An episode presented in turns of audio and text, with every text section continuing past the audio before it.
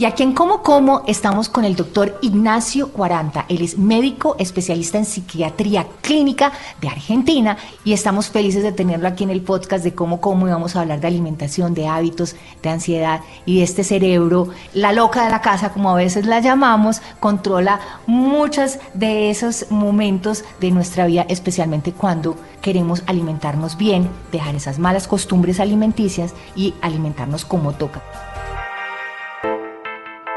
Para poder vernos como queremos, lo primero es alimentarnos como debemos. Elegir una nutrición deliciosa, poderosa y sobre todo real. Lo segundo es entender que perder peso no es cuestión de kilos de menos, es un tema de hábitos sanos y sobre todo sostenibles en el tiempo.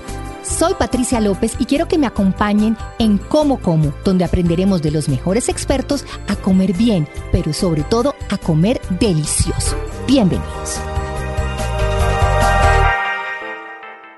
Doctor, qué rico tenerlo aquí.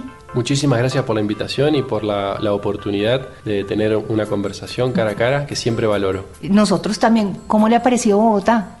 Bogotá me viene encantando, si bien estoy hace dos días, le dije a Carlos que me siento nativo desde los 15 minutos que pisé, una ciudad hermosa, así que también con muchas ganas de, conocer y de recorrer, ir a los museos, así que vamos a conocer más de Bogotá. ¿Y de qué parte de Argentina?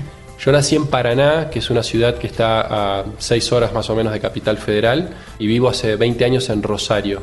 Rosario es la segunda, tercera ciudad de Argentina, que, bueno, culturalmente muy y económicamente muy pujante, con mucho, mucho movimiento cultural. Así que eh, ahí vivo actualmente. ¿Y de qué equipo de fútbol? Porque a los argentinos siempre hay que preguntarles. Como a todo colombiano de bien, de Boca Juniors, que conocen, que bueno, es un, es un equipo que siempre se ha nutrido de jugadores colombianos en nuestras mejores épocas y actualmente también, así que conozco también mucho el fútbol colombiano y soy un, aficionado. Qué bien, pues hablemos ahora sí del tema que nos trae aquí cara a cara, como usted bien lo dice, y es el tema de la alimentación y los hábitos y cómo podemos quitar de nuestras vidas esos que traemos desde generaciones incluso anteriores y cómo podemos encontrar una manera más sana de vivir la alimentación. ¿Por qué a veces pensamos que esos hábitos son imposibles de volver a reprogramar? ¿Por qué creemos que es tan difícil? Yo creo que se nos presenta como algo, como algo difícil justamente porque nuestros entornos han cambiado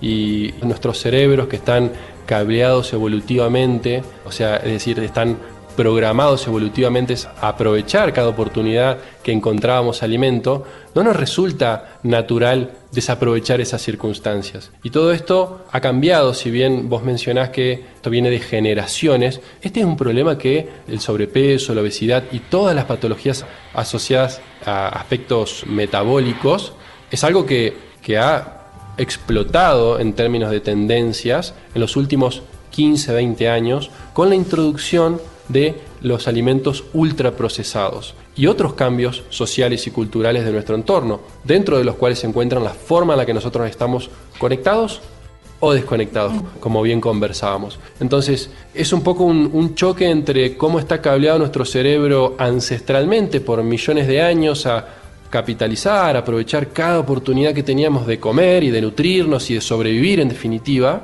con la superabundancia de estímulos alimenticios que tenemos en nuestros paisajes actualmente.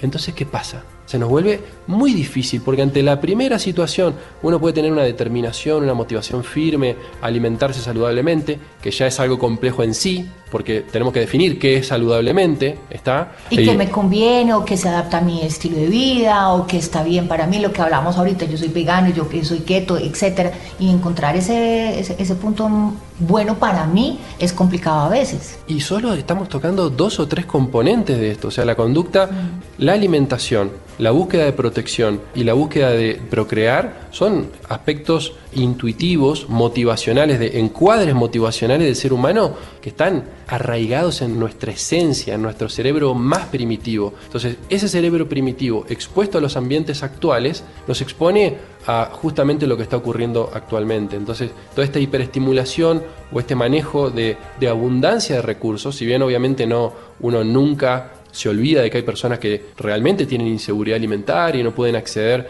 a una nutrición adecuada o, suficiente. Hace muy poquito tiempo atrás fue la primera vez en la historia que teníamos más obesidad en el mundo que hambre. Entonces, eso nos debería hacer pensar. Y hablamos también mucho del tema de la dopamina y de la recompensa. Y yo creo que de pronto en su práctica las personas asocian muchas veces esta ansiedad con la ansiedad de comer o con sus problemas emocionales y el tema de comer como una motivación o como algo que realmente les va a calmar ese dolor profundo que tienen en el alma. ¿Cómo se tratan ese tipo de pacientes y cómo se les puede ayudar para que ese estrés y esa angustia o eso que están viviendo personalmente no se vea reflejado en comer y comer? Es una muy buena pregunta porque es un motivo de consulta muy habitual. Me imagino, Es decir, se plantea en la consulta como tengo ansiedad y por eso como. Sí, claro. Y eso empieza a abrir diferentes caminos, ¿no? Por un lado, tengo ansiedad y por eso como, o eso se ve también estimulado por lo que estoy comiendo que me pone en ese sube y baja emocional, generando inflamación, nerviosismo, tensión sumado a todo el estrés y a todo el aislamiento, a todos los elementos del contacto con el otro, nos exponen constantemente porque estamos percibiendo mayores niveles de estrés, paradójicamente en una época en la que estamos más seguros que nunca. No estoy diciendo que no hay inseguridad, pero no tenemos la misma inseguridad o exposición a la muerte que había hace cientos de miles de años. Entonces, o sea, no tenemos el dinosaurio que nos está persiguiendo. Exacto, el predador natural. El predador natural del hombre hoy es el mismo hombre. hombre. Entonces, eso es un poco la complejidad que nosotros eh, tenemos hoy en día. Entonces, muchas veces, inicialmente, cuando viene un paciente con un motivo de consulta, bueno, estoy nervioso, estoy tenso, no puedo regular o no puedo controlar la alimentación, estoy angustiado, estoy depresivo, estoy con el ánimo bajo o no puedo regular y a veces estoy allá arriba y después estoy allá abajo, lo primero que trato de hacer es, bueno, recorrer esos pilares, obviamente recorrer cómo se compone esa alimentación, pero también cómo está durmiendo, cómo está conectado vincularmente, socialmente, cómo está el uso de la tecnología, cómo se está hidratando, cómo está su nivel de actividad física, porque atender cada uno de esos por separado hace que desintegremos la visión de salud. Entonces, obviamente que no podemos, bueno, ahora vas a ir al gimnasio todos los días, vas a dormir 8 horas por noche, vas a meditar 30 minutos todas las mañanas y vas a comer saludablemente. No, bueno, listo, no vengo más, porque es difícil, es difícil porque estamos inevitablemente trabajando en contra del ambiente actualmente. Y como bien vos decías, es lo que nosotros nos proponemos y las condiciones en las cuales nosotros estamos viviendo. Porque siempre es estilo de vida, estilo de vida, estilo de vida.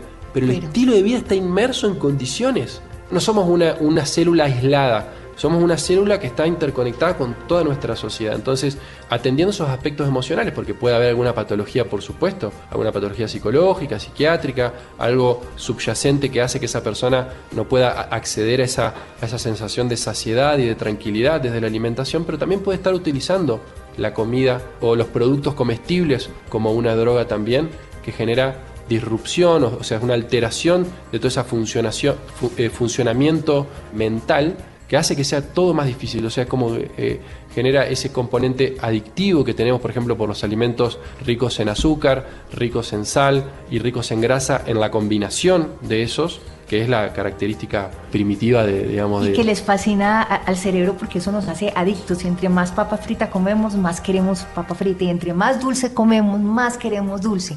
Pero usted hablaba de algo muy interesante en la charla aquí en el Loop Summit acerca del ayuno social. Mm. Y, pensaba yo en el ayuno, porque aquí en Como Como hemos hablado mucho de mm. ayuno, hemos entrevistado grandes expertos en el tema del ayuno, pero cómo ese ayuno social, cómo incluso ese ayuno digital nos puede ayudar a tener una vida más saludable. Bueno, a mí me gusta trazar esa analogía entre lo que es el ayuno de redes o el ayuno digital o el, ayuno de dopamina como una estrategia en la cual uno no está ayunando de la dopamina en sí porque es un neurotransmisor intrínseco del cerebro que va a estar en tu cerebro, no podés ayunar, no es algo que vos consumís. De lo que uno está ayunando, de lo que uno está tomando una distancia saludable, es de los estímulos del entorno, o uno intenta, de los estímulos del entorno que generan ese pico de dopamina que me movilizan a consumir. Esos picos son, y usted lo explicaba, cuando me llega una señal del WhatsApp que tengo un mensaje, o cuando me llega algo del Instagram que me pusieron un like, o cuando, o sea, como esos estímulos, ese ruidito ya en el cerebro genera una conexión y una recompensa. Lo que genera es que dirige tu atención hacia ese estímulo. Entonces, para aquellas cosas que necesitan un tiempo, como hablábamos recién fuera del aire, la lectura, una buena conversación cara a cara, requieren de tiempo, de ir trabajándolas, de ir cultivándolas. Y si vos, eh, hay algo que se llama el, el efecto iPhone, ¿no? que quiere decir que si hay dos personas que están conversando en una misma mesa y yo veo que me está titilando, que tengo una notificación, por ejemplo, yo tengo todas las notificaciones canceladas porque si no, me, realmente me vuelve loco. Pero ya eh, deteriora la calidad de la conversación. Porque yo mentalmente ya tengo otro input y si encima vos estás esperando algún mensaje importante, las amplias chances son de que tu atención se vaya. Entonces, se entremezclan, acá hay un entrecruzamiento de adicciones, ¿no? a comer, hay muchos que dicen que no se puede ser adicto a comer, sino a las sustancias que le han metido algunos de los alimentos, de productos comestibles que están en nuestros paisajes alimentarios, y lo mismo está ocurriendo con la tecnología. Entonces, tomar una sana distancia, encontrar la distancia individual, tanto de la comida como para revalorizarla, porque como dije, no se trata de, bueno, yo hago ayuno porque nunca más voy a comer, porque eso sería un, ayuno eh, como una como hacía Gandhi o de un ayuno de, protesta, ¿no? que tiene otros muchos significados el ayuno. Es un ayuno para reencontrarse con la comida. Para toda persona que lo esté haciendo con un buen foco y no porque está obsesionado con bajar de peso desde un lugar desde un lugar negativo, desde una actitud de, falta, desde un lugar de, angustia, de dolor y de un lugar de carencia, exactamente, de falta, de, el día que yo adelgace voy a ser feliz, o el día que yo adelgace voy a tal cosa, voy a conseguir. Por supuesto que si uno recupera las riendas, como siempre dice Carlos, ¿no? Jaramillo, siempre vos recuperás las riendas de tu salud, por supuesto que el bienestar va a venir de la mano, pero no puede quedar condicionado. Yo voy a ser feliz el día que X porque alteramos el orden de, de, los factores. Claro, y además cuando llega el día, entonces ya no va a ser que ya no estoy flaca, pero entonces es que me hace falta otra cosa y otra cosa y jamás van a ser felices. Y cuando llega el día, lo más frustrante es que no encontrás calma. No. Y no encontré la calma que, pensé que iba a encontrar. Y ya perdí los 20 kilos que, y ahora me había propuesto. ¿Y ahora, qué? ¿Y ahora qué? Me falta eh, que no luzco como eh, X persona eh, y, nos perdemos de ese camino y nos perdemos de disfrutar el camino desde otro lugar. yo entiendo que no es fácil. Ese camino es un camino que está compuesto de, altibajos emocionales, de frustraciones, de, equivocaciones, de, de corregir, de constante prueba y error pero es un camino de autoconocimiento. De esa manera que yo la trabajo clínicamente mano a mano con mis pacientes y que me encantaría poder transmitir como para que cada uno pueda hacer esa valoración en su propio recorrido. ¿Cómo funcionaría un ayuno social o un ayuno, no sé si es lo mismo el social al digital?